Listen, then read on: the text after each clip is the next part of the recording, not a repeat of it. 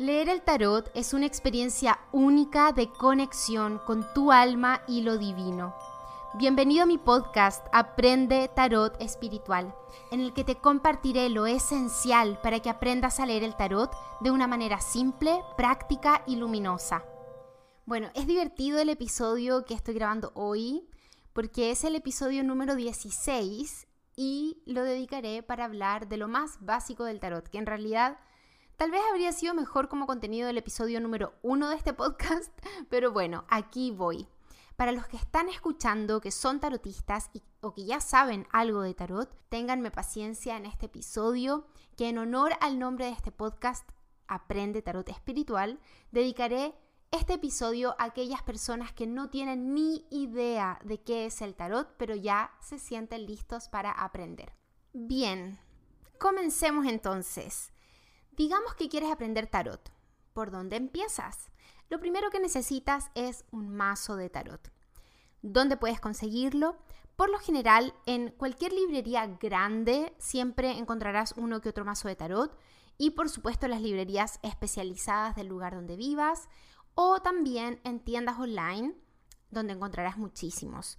Puedes encontrar la gran mayoría de los mazos de tarot en, por ejemplo, tiendas como amazon.com o también en etsy.com si te gustaría adquirir un mazo creado por artistas eh, autogestionados. Y estos son mis favoritos por lejos, que quiere decir que no hay una editorial detrás que lo publique. Entonces, si ya te has decidido comprar tu primer mazo de tarot, tienes que elegir cuál. Es importante que sepas que no todos los mazos de cartas son un tarot. Tarot se le llama a un determinado set o juego de cartas que tiene una estructura específica.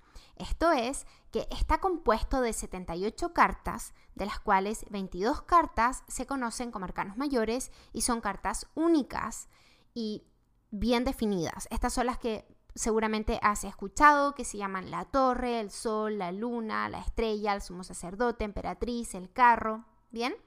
Y otras 56 cartas que son arcanos menores, que están divididos en cuatro palos o elementos que se conocen tradicionalmente como bastos, copas, espadas y oros o pentáculos, y cada uno de ellos a su vez está dividido en 14 cartas, que son 10 cartas numeradas de las al 10 y cuatro cartas que se conocen como arcanos de la corte, que son los pajes, caballeros, reinas y reyes. Entonces, por ejemplo, de estos arcanos de los arcanos menores, vas a encontrar el as de bastos, dos de bastos, tres de bastos y así hasta el 10 de bastos y luego el paje de basto, el caballero de bastos, reina de bastos y rey de bastos. Y lo mismo por los otros tres elementos que son las copas, espadas, pentáculos u oros. Conocer esta estructura te ayudará a distinguir los mazos de tarot de otros mazos de cartas que son muy populares también, que se llaman oráculos, que no tienen estructura definida. Los oráculos pueden tener distintos números de cartas. Puedes encontrar oráculos con 33 cartas, 46, 52. Sus cartas también en cada caso son únicas y es que depende de cada autor del oráculo lo que defina y, tienen total libertad para hacerlo.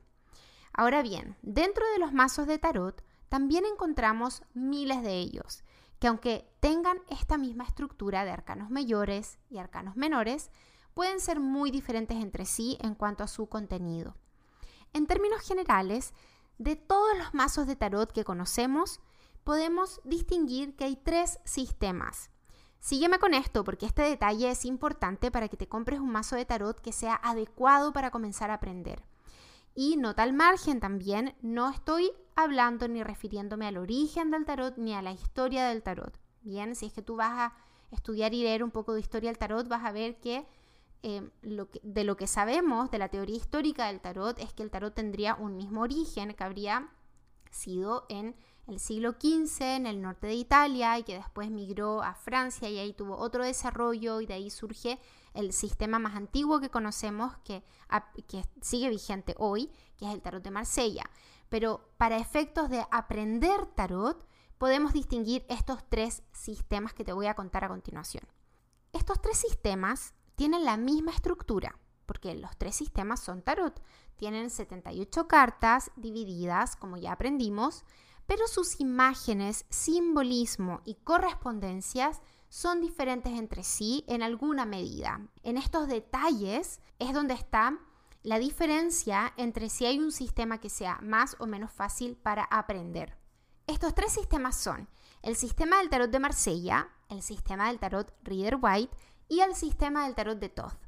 Veamos el primero. El tarot de Marsella es el sistema más antiguo de estos tres que surge de la evolución artística que tuvo el tarot en Francia durante el siglo XVII y XVIII. Ahí se consolidó el tarot eh, que recibe hoy día el sistema que hoy día conocemos como tarot de Marsella. Este es el típico mazo cuyos arcanos menores no tienen escenas como dibujos, sino solo la repetición numérica de sus elementos.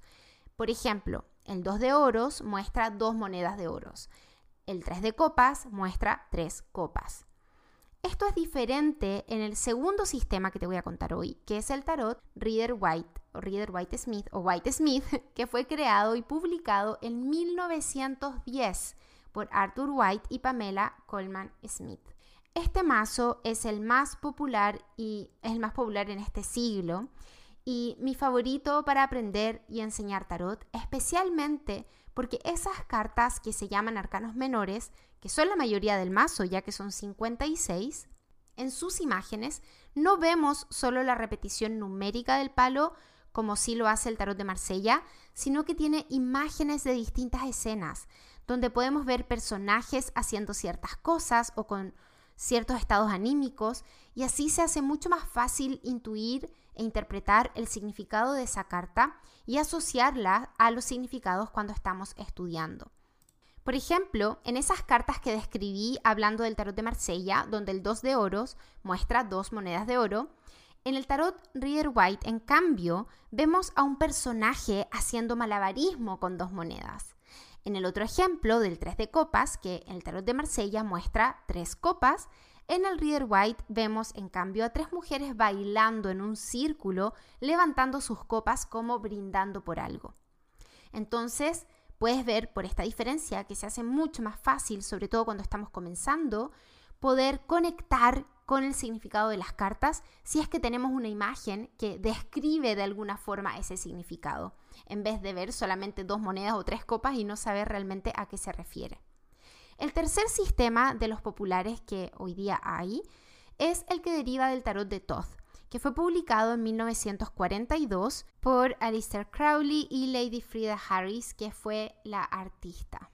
Este sistema es mucho más complejo porque contiene referencias cabalísticas, astrológicas y ocultistas que hacen su estudio mucho más denso para un principiante, como para comprender realmente los significados de sus símbolos y referencias. Por esta razón, cuando estés lista o listo para comprar tu primer mazo de tarot, te recomiendo que compres el clásico Reader White, que nosotros los tarotistas llamamos por lo general el Reader White Smith o White Smith, reemplazando el apellido del editor del mazo original, que era el apellido Reader o Rider en inglés, y usando el apellido Smith para honrar a Pamela Coleman Smith, que fue la artista que pintó todo el mazo y que en aquella época no fue mencionada ni considerada para darle el nombre. También encontrarás muchísimos otros mazos modernos de distintas temáticas, como por ejemplo el tarot de brujas, el tarot de los druidas, el tarot de los amantes, el tarot de los gatos, el tarot de hadas, de los vampiros, etc. Si quieres usar alguno de estos, te recomiendo que elijas uno que se base en el sistema de Reader White Smith.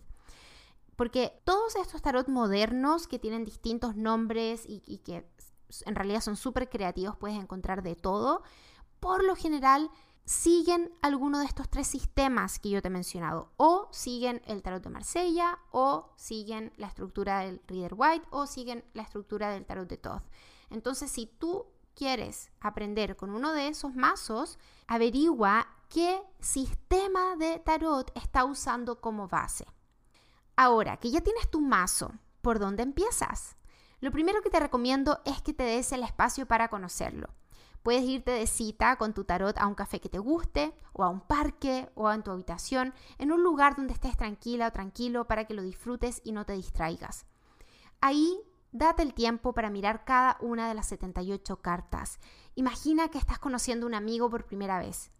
Es todo nuevo para ti, así que no te apresures en pasarlas y observa con detención sus imágenes. ¿Cuáles reconoces tal vez de fotos que has visto en Instagram o revistas? ¿Qué cartas son totalmente nuevas para ti? ¿Cuáles te gustan? ¿Cuáles no? Una práctica muy valiosa también es llevar tu propio diario de tarot para ir anotando tu progreso. Ahí puedes tomar nota de tus primeras impresiones para que queden registradas. Luego de esto, necesitarás un lugar desde el cual aprender. Entonces, puedes elegir tomar un curso con alguien o aprender por tu propia cuenta. Hay libros excelentes para aprender los significados de cada carta y también muchos tarotistas que encontrarás en YouTube o Instagram de quienes podrás aprender a hacer tiradas. Comienza por algo simple, sin complicarte. Esta es mi mayor recomendación. Hay tanta información que puede ser abrumador. Por eso elige los recursos desde los cuales vas a estudiar, pero de a uno o, o elige uno o dos. No te sobrecargues al principio y sobre todo comienza a practicar lo antes posible. Para esto, yo escribí un ebook que se llama Tarot Espiritual, que doy de regalo a todos quienes se suscriben a mi página web, franciscajaratarot.com, con el cual podrás aprender todo lo necesario para comenzar a usar el tarot como tu herramienta de conexión espiritual. Y la verdad es que es mucho más simple de lo que parece. Sobre todo, como te decía, con tanto contenido en todas las redes sociales que tenemos a disposición, la práctica del tarot pareciera ser mucho más compleja o difícil de lo que realmente es. La clave está en que elijas muy bien una o dos fuentes, ya sea libros o cursos, desde donde estudiarás, y te quedes con eso hasta que te sientas lista o listo para ir añadiendo más a tu estudio y práctica. Y como todo en la vida, lo importante es que des el primer paso para comenzar.